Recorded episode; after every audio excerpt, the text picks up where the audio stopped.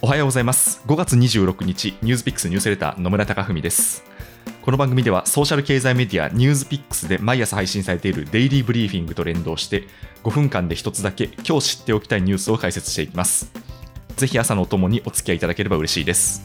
あのさてあの私はあの健康管理のために日常的に近所を走ったり歩いたりしてるんですけどちょうどあの近所にですねテニスコートや野球場がありましてそこがですね、最近だとあの満員になってるんですね。で、まあもちろんその気温が暖かくなってきたってこともあるんですけど、まあこういったそのコロナの中で体を動かしたいっていう欲求はですね、高まってるんじゃないかなっていうふうにも思いました。というわけで今日はスポーツに関するニュースをお伝えしたいと思います。アメリカのメディアスポーティコが25日、スポーツ選手の長者番付を発表しました。で、これは1年間に稼いだ年俸や大会の賞金、それから、スポンサーの契約金などによる収入を合算したものです。で、それによるとですね、1位が総合格闘家のコナー・マクレガー選手で220億円。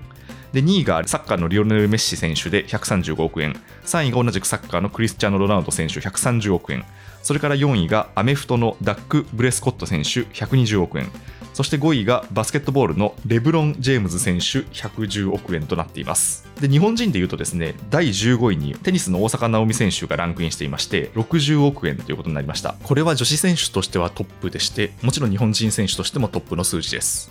で大阪選手のこの収入の内訳でいうとですね賞金がおよそ5億7000万円でスポンサーとの契約金が54億円ということでまあ、こう非常にですね、スポンサー企業からコマーシャルなどに起用されることが多く、社会的に評価されているということが見て取れます。で、まあ、現にですね、今月6日には、世界で活躍したスポーツの個人団体に贈られる、スポーツ界のアカデミー賞とも言われている、ローレウススポーツ賞というものがあるんですが、それにですね、大阪選手が年間最優秀女子選手賞に選出されました。で、これはですね、まあ、男女通じて最優秀選手賞に選ばれるのは、日本人としては初の快挙です。去年ですね、全米オープン大会で2度目の優勝を果たしたということもあるんですが、アメリカでのその黒人差別反対運動、ブラック・ライブズ・マターへの発言や活動が評価されたということもあります。大坂選手の社会的責任を果たすという姿勢が、こういった賞にも現れ、まあ、それからですね、スポンサーからの好感にもつながっていると見られています。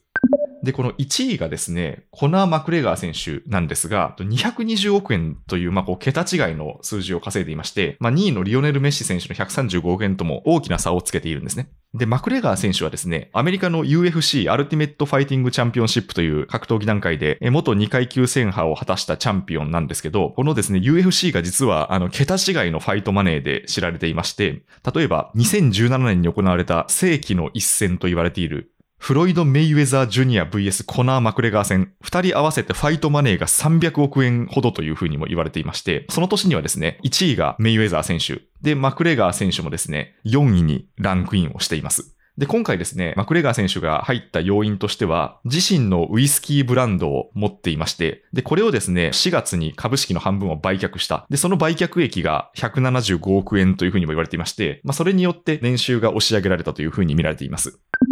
でもただ一方でこのランキングを見ると構造的な問題も見えてきまして、特に目につくのが男女の格差です。このベスト50に名を連ねたアスリートのうち、女子選手で入っているのが大坂なおみ選手と44位同じくテニスのセリーナ・ウィリアム選手だけなんですね。スポーツ選手におけるこの男女の格差という点に関しては、2019年にはアメリカの女子サッカー代表チームがアメリカサッカー連盟を相手取って性差別なんじゃないかという訴訟を起こしたといったことも起きました。で、まあこれによると、アメリカの女子サッカーチームはこれまでワールドカップで4回の優勝を達成しているんですが、給与やボーナスやトレーニング方法が男子選手よりも少ないと、そういったことによる訴訟が起きていまして、まあこれは2020年に和解をしているんですけど、ただですね、こういった構造的問題は未だにその各スポーツ界で横たわっています。これも含めてですね、このスポーツ長者番付、アメリカの総合格闘技がここまでビジネスとして大きいのかとかですね、相変わらずそのサッカーは国際的にもそのマーケットが大きいとか、結構そのスポーツをめぐるいろいろな環境が見えてくるものですので、一つ一つランキングをつぶさに見ていくと、新たな発見があるのではないかなと思います。ニュースピックスニュースレターでした。今日もいい一日をお過ごしください。